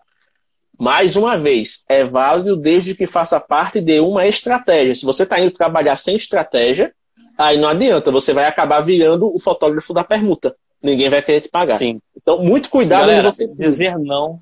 Dizer não é extremamente saudável. Saber dizer não é extremamente saudável para o seu negócio. Basicamente, esteja aberto a qualquer tipo de oferta, a princípio, porém, com o discernimento de saber dizer não quando necessário. Exatamente. Olha, não, sei fala, não só você que fala bonito, não, tá vendo, Sr. James? É influência, é influência. Então, para finalizar, né, vamos para o nosso último tópico, porque essa é uma que rende também. Bianca vai falar, porque Bianca faz muito autorretrato, né? Então ela vai poder dar um. Bianca, você tá com o, o, o iPhone hoje? Se você tiver aí com, com o celular do boy, né? É seguro? Ou com o celular da sua mãe, se você quiser subir nessa parte, você sabe que vai ser legal. Mas, ó, a terceira mentira é assim: essa mentira é uma das clássicas que todo fotógrafo conta para si mesmo, sem exceção. Todo, todo fotógrafo e toda fotógrafa, que é a seguinte. Inclusive, muito cliente também, né? Conta essa. Eu não sou fotogênico e nenhuma foto minha presta. Eu não sou fotogênico. Não sou fotogênica. Nenhum ângulo meu fica bom. E agora? O que eu faço? Vai, Tiago. Fala, mano. É, é, é complicado, né? Porque, tipo assim. eu não sei nem o que, o que falar sobre isso, na real. Eu fico Sabe até em choque. Você é fotógrafo. Só, É, só, um- fico- instante aqui. Bianca, eu não sei o que você fez com o seu perfil, mas você fez alguma coisa com o perfil do Mobigrafando que você não aparece disponível pra gente por nada. Eu não consegui assistir a sua live mais cedo com o perfil do Mobigrafando e eu não consigo te chamar pra live. Veja nas suas configurações se você não silenciou a gente ou bloqueou sem querer, porque senão é justa causa, viu? Só avisando. Cara, então, é, inclusive é uma das coisas, né, que já que envolve o, o meio da fotografia, ah, aceita aí, James. Aceitei, Bianca. O seu perfil está bloqueado, está bloqueando a gente. O seu perfil não aparece disponível pra gente. Eu mutei o mob grafando, porque agora tem que trabalhar. É, que estranho. Tem que mutar, é brincadeira. É brincadeira, mutei não. Tá me vendo? Tô testando. Comecei Não, agora tá ok, né? Meu telefone. Apareceu? O que foi, tá Tiago? só Tiago. A Tiago não apareceu. Não, que pra mim não apareceu não, apareceu? Gente, Pra mim apareceu. É aquela coisa. Pra mim Vou tá sair e entrar de novo pra ver, que acho que eu que buguei. Se não tiver aquele Ah, de gravação, minha gente, não é live. Pois Mas ela é. tá online não tá? Ela tá online com você aí, não tá? Ela tá aqui. Ela está entre nós. Do seu esquerdo. Mas aqui o meu, Pra esquerda. o meu é triste. Esquerdo. Acho que você Ah, é. Esquerda é porque a câmera tá, tá, a câmera tá espelhada. Ó, o Ravi tá dizendo que ela apareceu e tudo mais. Ela está aqui. Você Então só vou tá sair aqui e já volto. Beleza. Olá, Bianca. Tudo bem? Como você está? Aí saiu todo mundo agora. Meu Deus do céu. É um, bu é um bug atrás de bug, velho. Se não for, é, é o Instagram sendo Instagram. Deixa o Thiago voltar que a gente continua o papo. Bianca vai ter que trocar de celular urgente, porque senão ela não participa das coisas. Deixa eu ver aqui. Cadê o Thiago? O pessoal tá dizendo que tá aparecendo os três, mas pra mim sumiu. Ah, sumiu. Eu tô aqui acompanhando a transmissão. Sumiu todo mundo. Velho, que doideira. Tiago, já te mandei o convite aí, cara.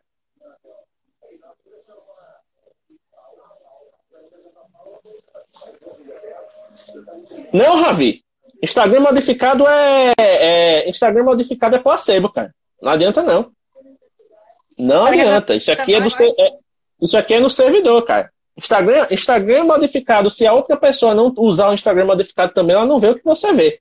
É o maior placebo que existe, né? Então, esse negócio aí de Instagram modificado eu não uso nenhum. Nenhum jamais irá habitar meu telefone Oi? porque eu não quero arriscar minha conta. Só avisando, não tenho nada contra quem usa, mas eu não quero arriscar de maneira alguma.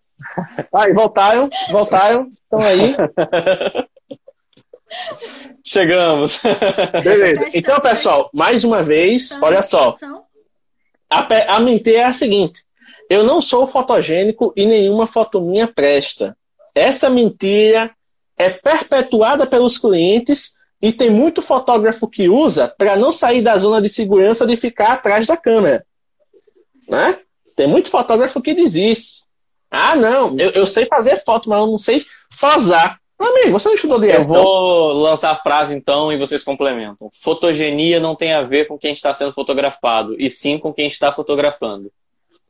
Uau! Uau! Ei, vou fazer um corte, hein? Vou aqui botar a foto do Thiago preto e branco. Assim a frase. Então se prepara aí, vai. Perfeito, perfeito. Isso, o print. Perfeito. Tá no meu Gente, é, eu não sei, eu acho que eu vou até re- resgatar esse material e trazer um novo formato, porque o que acontece é o seguinte: em 2019, acho que foi 2019, eu fiz um material com a Caroline Lins, o Tiago e mais quatro, mais três fotógrafos, falando justamente sobre essa questão da fotogenia. E a fotogenia, ela é uma série de fatores, uma série de fatores. Ela não é assim, ah, eu sou feio, não sirvo para foto. Não. Você se vê como feio e não se permite posar com a foto. A fotogenia está muito mais ligada ao fator psicológico da pessoa, de como ela se enxerga, do que como ela é de verdade. Porque, por exemplo, quem, nós aqui que fotografamos pessoas, a gente tem que lidar com a autoestima da pessoa. Então, muitas vezes, a gente, principalmente a gente que trabalha com feminino, a gente recebe pessoas que já vêm com, com as próprias neuras, que já vêm com as próprias é, travas, né? De, ah, eu não gosto de meu ângulo tal porque eu sou feio, então não gosto do meu braço porque tá meio gordinho, ou então não gosto da minha cintura porque não visto nenhuma roupa que preste, por aí vem. Ela já vem com uma série de negações, uma série de objeções à própria imagem. Então, muitas vezes, nós somos fotógrafos desde o primeiro papo a gente tem que trabalhar essa imagem da pessoa. E como é que a gente trabalha? A gente vai dar uma de psicóloga e fazer ela perder essa neura magicamente? Não. A gente trabalha dentro de uma sugestão de imagem que é a seguinte: olha, nesse dia você vai querer vestir qual roupa? A pessoa já começa a querer se imaginar com aquela, com aquela vestimenta. E aí você vai trabalhando, você, opa, ela vai usar essa roupa que tem tal cor, então eu vou levar ela para um lugar, vou sugerir um lugar X, que tem uma cor complementar, que vai dar um impacto bacana. Vou fotografar com tal lente, que vai dar um impacto Y. Vou fazer tal pose, que vai valorizar esse lado dela. Então, assim, existem diversos fatores que você, como fotógrafo, vai poder controlar para que, ao fazer a foto, para que, ao fazer a imagem, a pessoa se veja de uma maneira em que ela se aceite. Entende? Então, assim, a fotogenia, ela tem a ver com a aceitação. Né? Muita gente chega e diz: ah, nossa, é, eu não eu não vou eu não vou contratar um ensaio porque senão todas as fotos vão sair feias. Isso não existe. Isso não existe de maneira alguma. Se você faz 30 fotos e você não gosta das 30, é porque a 31 não foi feita. Sempre existe espaço para uma foto boa sempre existe espaço para uma imagem que vai fazer a pessoa dizer assim: Uau, sou eu. Sempre vai ter um, um, uma foto que essa pessoa vai mostrar para as outras vão dizer: Caramba, é você. Eu, eu, te, eu te reconheço nessa imagem. Porque as pessoas elas têm problemas, as pessoas elas têm é, bagagens de traumas que elas vão acumulando ao longo da vida que fazem com que elas se enxerguem de uma maneira depreciativa. E isso influencia na chamada fotogenia. O termo fotogenia seria o que? O fotogênico? Uma pessoa que sai bem em fotos. Não tem a ver com ser bonito. Não tem a ver com, com ser rico, com se vestir bem. Tem, é, se vestir bem, no caso, com roupas de alto padrão. Tem a ver com você estar confortável consigo mesmo. Tem muita gente que se considera, e eu boto entre aspas aqui porque isso é uma coisa muito pessoal, que se considera feia mas que quando faz um ensaio, ela olha e diz, cara, eu nunca me senti tão bonita na minha vida. Porque o fotógrafo ele não tem as neuras daquela pessoa. O fotógrafo ele não tem obrigação nenhuma de repetir aquele comportamento. Então o fotógrafo ele tem um trabalho, fazer as melhores imagens daquela pessoa. E o fotógrafo vai fazer isso, da maneira que é ele sabe, da maneira digo. que ele conhece. É isso que eu ia falar. Por isso que eu digo que a fotogenia não tem a ver com a pessoa que está sendo fotografada, e sim com o fotógrafo. Porque o fotógrafo, sim, conhece os melhores ângulos para para aquele tipo de corpo, é, a melhor luz que vai valorizar. O James estava falando sobre luz mais cedo, né? Luz de quarto, que é uma luz de cima que vai deixar a olheira. O fotógrafo sabe que essa luz vai dar uma olheira, então ele vai chegar e fazer o quê? Vai colocar uma luz frontal, vai corrigir aquela olheira que de repente incomoda aquela modelo. Uma luz que de repente afina o rosto, como essa luz frontal que eu estou colocando aqui agora. Já nesse, nesse ângulo aqui não vai ficar tão legal. Ou se fizer uma foto de baixo, vai realçar a papada. O fotógrafo conhece tudo isso, por isso que a fotogenia é muito mais responsabilidade do fotógrafo do que da pessoa que está sendo fotografada. Exatamente. E aí entra na parte do próprio fotógrafo. Olá, tudo bem, Bianca? De novo, novamente. Agora vai? Agora vai? Será que vai? Agora vai, agora eu acho que vai. É, é só trocar o celular que resolve. Então, Bianca, já que você acabou de voltar, vamos aproveitar que você está aqui ainda e vamos falar dessa questão da autoimagem. Você é uma pessoa que faz bastante autorretrato, coisa que eu e o Tiago, por exemplo, não fazemos, né? Geralmente, nós somos fotografados.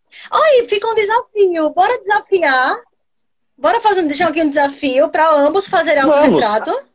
Tal? Os meus autorretratos, eles têm um senso estético puxado para meme, então nisso eu me garanto. Mas o que, é que acontece? A, a, maioria das minhas fotos que são boas, que eu considero boas, elas são feitas por outros colegas que a gente vai nos rolês e tal, e a galera tá sempre atento fotografando. Então isso acaba acontecendo. Mas é, eu não tenho problema de ser fotografado. Eu, particularmente, não. Eu só não me coloco muito à disposição para ser fotografado, porque eu não estou enfurnado dentro de casa, estou fazendo coisas assim, então não, não tem tanta disponibilidade.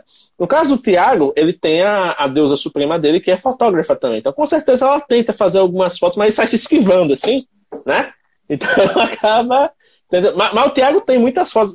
Quando eu conheci o perfil do Tiago em 2018, 2019, ele tinha, tipo, uma fila de nove imagens que foi de um ensaio que fizeram dele, né? Ele na grade, modelando, de toquinha, tudo a mais. Karine, inclusive. Uau! Primeira vez que eu fui fotografado. Cara, eu tenho. Eu tenho um negócio muito, muito interessante falar. Tu tava falando sobre, sobre ser psicólogo. Eu trabalhei no começo do ano passado com fotografia turística. Então, eu prestava serviço a uma agência que fornecia serviços para turistas, né? E aí eu conheci, eu forneci meu trabalho, tá? a gente fazia um ensaio. Aí eu conheci uma mulher, eu não lembro o nome dela, uma cliente minha. E ela tava viajando, já tava vindo no Rio Grande do Norte Tava em João Pessoa, ia para Recife, fazia tipo uns, uns 15, mais 15 dias estava viajando. E ela não tinha tirado uma foto dela, ela não tirou foto dela nenhuma, porque ela não se gostava.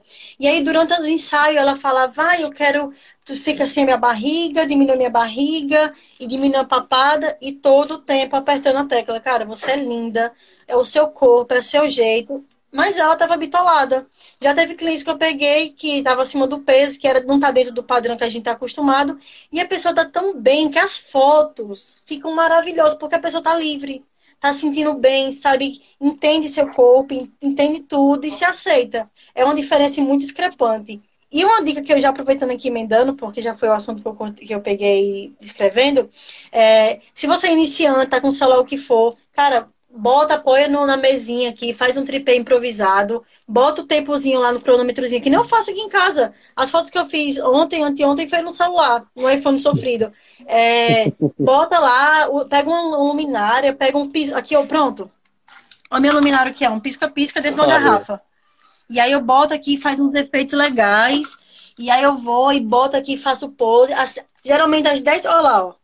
Aquelas lanternas de estudar, né, Diago? Aquelas de. A luminária que eu estou usando para dar a luz aqui é exatamente Cara, igual àquela que está ali atrás. Né? Tá vendo? E aí só mudou a Exato. lâmpada. Aí o que você faz? Velho, improvisa. Não, é, que nem, é que nem James falou para mim hoje no grupo da firma, foi ontem. Não deixe de fazer uma parada esperando a perfeição, porque não tem.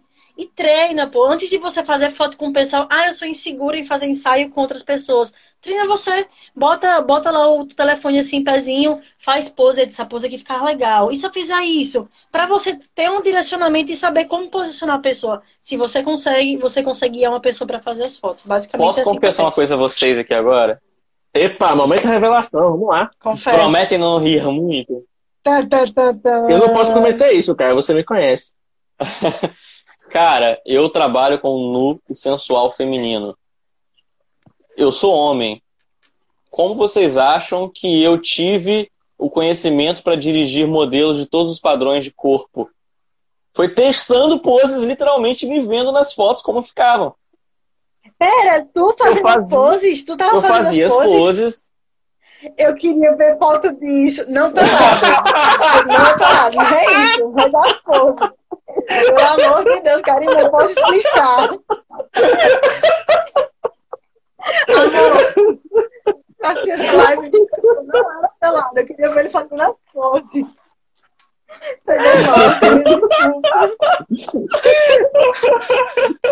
Virou, virou live, virou live essa. Mas, cara. ah, você entendeu, você entendeu. Ei, ei. Mas então, é, basicamente eu fazia fotos exatamente. Eu, eu botava a câmera no tripé e, e, experimentava poses das mais diversas possíveis. E ali eu via qual foto que ficava boa, qual ângulo que ficava bom, qual ângulo que não ficava. E eu conseguia ter Iluminação. Exato, exato. Ele eu conseguia ter uma noção para quando chegasse no dia das fotos, uma cliente que não tem a mínima noção de fotografia, eu não chegar para ela e pedir uma pose onde é uma pose que ela ficasse ruim pra, é, para eu olhar, se eu fizer isso, eu não volto mais pro lugar não. Mas para quem tá vendo, quem tá ouvindo no podcast, a Bianca levantou a perna na altura da, da cabeça. Se eu fizer isso, coisas coisas não voltam para os lugares.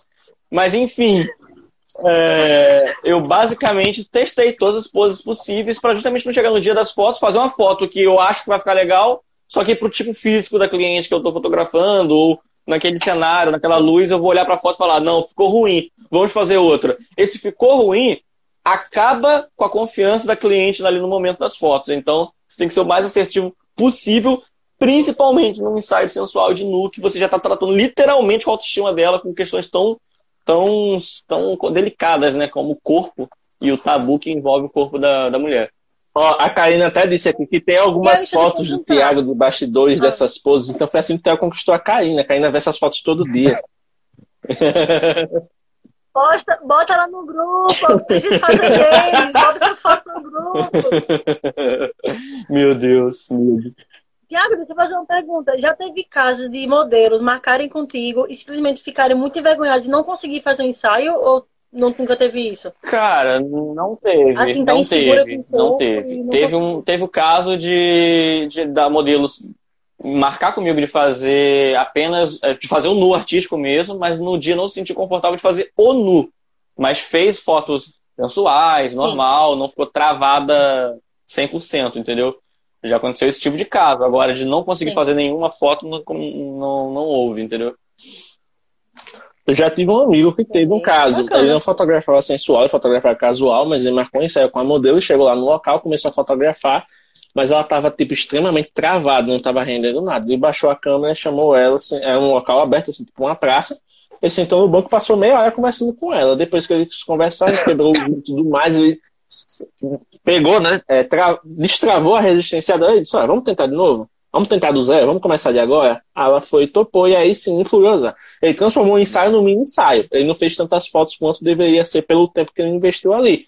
Mas ele conseguiu a confiança da modelo e transformou uma experiência que poderia ser desastrosa em algo positivo, né? É, então, então, foi basicamente isso que aconteceu comigo. É paciência, né? É, então. paciência também, porque tem que ter em mente que nem todo mundo tá lidando com câmera todo dia, que tá acostumado. Nem a gente tá com câmera todo dia, a gente se acostuma, fica, rola um desconforto assim de primeiro alguém fotografar, você fica tipo, ai, para. Mas tem que ter em mente paciência, conversar e quebrando gelo e fazendo gatice. Tiago fazendo as poses. Eu queria muito ver Diego fazendo as poses lá no Rio São Francisco. Vai ser maravilhoso. Carol, por favor, faça as fotos pra mim, por favor. Não, a Carol é do James. Carol é do James, a minha é Karina. Então, então, ah, tá. o James lá, o James lá na, na, beira do rio, ah. com a pose assim, com a flor na Tem que ser dos dois. Saindo das águas, assim, né, que não é entidade, é, pronto, tudo certo, tá fazendo é. negócio. Cara, mas comigo foi, foi parecido o que aconteceu, assim, a modelo, ela tinha passado por vários problemas, né, só que ela não tinha dividido comigo nem nada. E, lógico, não é obrigação nenhuma dela. Mas é, ela tinha marcado comigo para fazer um artístico, só que ela ficou travada na hora. Aí eu falei, eu, na hora eu fiz a mesma coisa que esse amigo do James fez, eu desliguei a câmera, cheguei perto e falei, não, sem o menor problema, se você não estiver confortável, não vamos fazer. A, a, as fotos são consequência de uma experiência que tem que ser agradável para você. Não, não, não adianta ter fotos legais e você lembrar desse dia como aterrorizante para ti. Aí a gente sentou, começou a conversar, coisas aleatórias, começou a dar risada de coisas bobas. Ela foi pegando confiança e dividiu comigo que ela tinha sofrido um relacionamento abusivo, é, e ela tinha sido maltratada, enfim, tinha sido até agredida, levou, foi caso de polícia, inclusive. E aí ela dividiu isso comigo, Caraca. ficou mais confortável, foi mais confortável e falou, Thiago, quero tentar de novo. Eu falei, tem certeza? Tenho. Mas aí ela foi aos poucos, foi fazendo aos poucos, se sentiu confortável para tirar a blusa, ficou só com sutiã, se sentiu confortável para tirar a bermuda, ficou, ficou sem sutiã e ficou nessa, nessa vibe, entendeu? Não foi no artístico que ela tinha pretendido no início, mas foi um grande passo para ela começar a se enxergar de Eu novo. Um né? sensual, né? Um sensual mais casual. É. Sim, um sensual mais casual. É, eu, eu, eu, eu, não gosto. Eu, engraçado que eu sou profissional da área, mas eu não gosto muito dessa palavra sensual, porque nas minhas fotos não tem sensualidade, né? mais naturalidade do que sensualidade ali. É muito mais a, foto dela com a natureza ali do que propriamente uma sensualidade. Mas, mas foi, foi, foi, foi essa história, entendeu? Então, assim, foi, acho que foi o único, o único caso que eu tive desse tipo. Comigo, normalmente acontece o contrário. A pessoa me marca para fazer um sensual, se sente tão confortável que faz até um nu artístico, entendeu? Bem, foi aí. Então, gente, vamos recapitular aqui né, as nossas mentiras contadas hoje, porque estamos chegando no final da nossa live. E a galera que ficou desde o começo está ansiosa para saber da agenda né, dos nossos próximos convidados. Então, vamos aqui é, já nos encaminhar para os trâmites finais. Então, Rapidinho, ó, eu vou me ausentar agora, porque eu vou trabalhar, tenho que escrever umas paradinhas para um mob, que vai Opa. ser daqui a pouquinho. Então, se eu finalizar aqui, eu estou fazendo anotações, ó. Essa participação breve é um mesmo, E eu quero foto, foto mesmo, mesmo. Valeu, Bianca. Valeu, Bianca. Até bate mais. Aí, bate aí, bate aí. Ficou no vácuo, ficou no vácuo.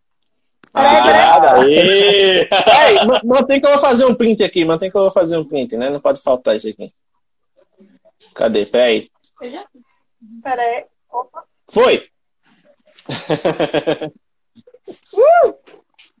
Então, Tiago, só para recapitular, nossa primeira mentira, né? Só dá para fazer foto boa com equipamento top. Já explicamos aqui que não é bem assim. Não é o equipamento que define o fotógrafo, é o fotógrafo que se aproveita do equipamento. Nossa segunda mentira foi: não dá para ser fotógrafo profissional sem câmera, né? A gente também já trabalhou essa questão, contou um pouco da sua trajetória. A terceira mentira meio que foi, né? A gente acabou falando de quatro, de quatro mentiras aqui.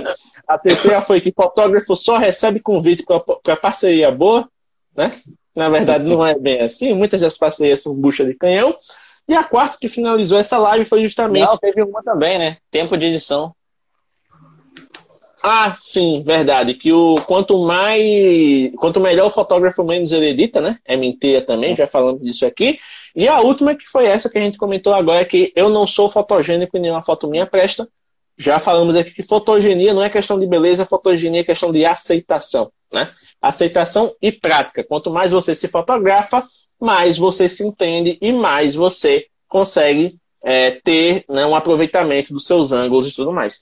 E aí, para a gente fechar essa live, vamos para a nossa agenda. Como eu tinha falado, não tem arte ainda, mas eu vou divulgar ao longo da semana a arte completinha. Camila, se você está por aqui ainda, por favor, se manifeste, porque o que acontece é o seguinte. Dia 10, eu vou até abrir o calendário aqui para não errar as datas, né? Então, dia 10 de abril, próximo sábado, vamos ter uma presença de peso aqui no Mobgrafando. Teremos ninguém mais, ninguém menos do que Rafael Petroco, idealizador do Papo de Fotógrafo, que é, acho que, não sei se da América Latina, mas do Brasil, de certeza, o maior podcast de fotografia do Brasil. Cara, sensacional, tem um trabalho muito bacana. Se vocês estudam fotografia, vocês com certeza já tiveram contato com o papo de fotógrafo em algum momento, já ouviram um podcast, né, com algum convidado deles lá. Então, assim, Rafael Petroco aqui no dia 10, né, ele que está acostumado a ser a entrevistar, vai ser entrevistado aqui, vai abrir seu coração para a gente, então vai ser bem legal. No dia 17, teremos a Camila Feitosa, que está aqui, colega magnânima da fotografia, e ela vai falar sobre um tema que a gente ainda não abordou aqui, Tiago. Não abordamos de maneira alguma. Em três anos de mobilização, a gente não abordou esse tema. Camila vai falar sobre fotografia infantil, os perrengues que os fotógrafos de fotografia infantil têm que enfrentar para poder é. conseguir as fotos cuticute das criancinhas maravilhosas nos aniversários, nos smashes de cakes e tudo mais. Então, Camila, no dia 17. Foi? Sugestão minha. Ah, foi sugestão. Ela tá aqui me cobrando, porque foi sugestão da Carol, né? Então. Carol, Carol aqui disse: olha, fale com Camila. Fale com Camila que você é um amigo ruim. Você não chamou ela ainda, chama ela lá. Aí eu fui, chamei, Camila disse. Camila tá, reagiu do mesmo jeito aqui. Ai, meu coração dou conta de dar conta assim. É 17 mandou uma foto para fazer a arte, inclusive. E no dia 24, teremos uma fotógrafa com um pezinho ali na história conservação né, do, do patrimônio histórico, que ela trabalha no IFAM. Teremos Paula Luiz, que é uma fotógrafa aqui de Alagoas, e que ela trabalha justamente com fotografia de arquitetura histórica. Então, a gente vai falar um pouquinho sobre a importância da arquitetura na preservação da cultura. Né? Algo que vai ser bem bacana, vai ser um tema bem legal. A gente já teve uma live com arquitetos, com arquitetas aqui, então agora a gente vai ter uma live com uma fotógrafa especialista em arquitetura histórica. Então essa vai ser nossa agenda. Fixando na cabecinha de vocês, dia 10, Rafael Petroco, do Papo de Fotógrafo, dia 17, Camila Feitosa com fotografia infantil. E dia 24, Paula Luiz com a fotografia dentro do contexto de preservação da cultura. Tiago, gostou da agenda? Claro, com certeza. agenda incrível, é, super animado, porque são temas que, que a gente não, não costuma abordar com tanta frequência, alguns deles inéditos, né, como fotografia infantil, e papo de fotógrafo é, é, vai ser incrível ter ele aqui, porque a gente, né, pelo menos eu, já acompanhei tanto o trabalho dele agora tá, tá batendo papo com ele, vai ser muito bacana. Então. Vai ser muito bacana. Já vamos começar a abrir com Já começamos a abrir com tudo, porque ainda não é essa hora. Fazia tempo que a gente não fazia uma live que passava de uma hora, hein, Tiago? Fazia tempo pra caramba. Rapaz, passou de uma hora? quase uma hora e quarenta Nossa, quase duas horas já de já live. Já tem uma hora e quarenta e dois de live, cara. Quase duas horas. Estamos quase no pique dos ingratos aqui, bicho. passou que eu nem vi. Então, para a gente aproveitar aqui, Tiago, suas considerações finais, né? Fala o que, é que você achou dessa live, que ainda não foi um tema sinérgico, né? Já que a gente combinou em, sem pensar, já veio com a, com a proposta na bucha. Né? Então, considerações é, finais para a gente poder encerrar aqui e deixar a galera em paz. Galera, agradeço a todos vocês que estão aí até agora. Sábado à noite, quase 11 horas da noite, vocês estão com a gente aqui, então muito obrigado pela companhia, pelo bate-papo, pela interação aí no, no, nos comentários. É... Aliás, eu tenho que né, ressaltar aqui a vocês e lembrar que, para quem, quem está aí e ainda não conhece, a gente está com um perfil secundário chamado Mob Contents, que ele está linkado na bio, então vocês podem ir lá conferir, porque vai ser um conteúdo muito rico para vocês.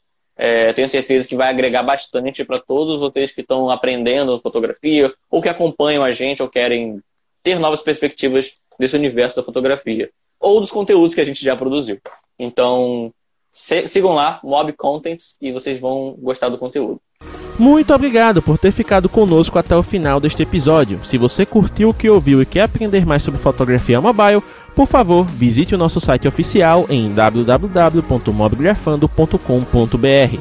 Além de ter acesso aos depoimentos da comunidade, aos destaques do mês e a blog posts riquíssimos, você também consegue interagir com o feed do nosso Instagram, ter acesso ao nosso canal no YouTube e interagir com o grupo oficial do Telegram, onde você pode conversar com mobigrafistas de todo o Brasil. Além disso, você também tem acesso ao Anuário da Mobigrafia 2021 uma pesquisa riquíssima que fizemos com o apoio de outras comunidades e que tem como objetivo mostrar o comportamento de quem fotografa com celular no Brasil. Então é isso, muito obrigado pela atenção e até a próxima.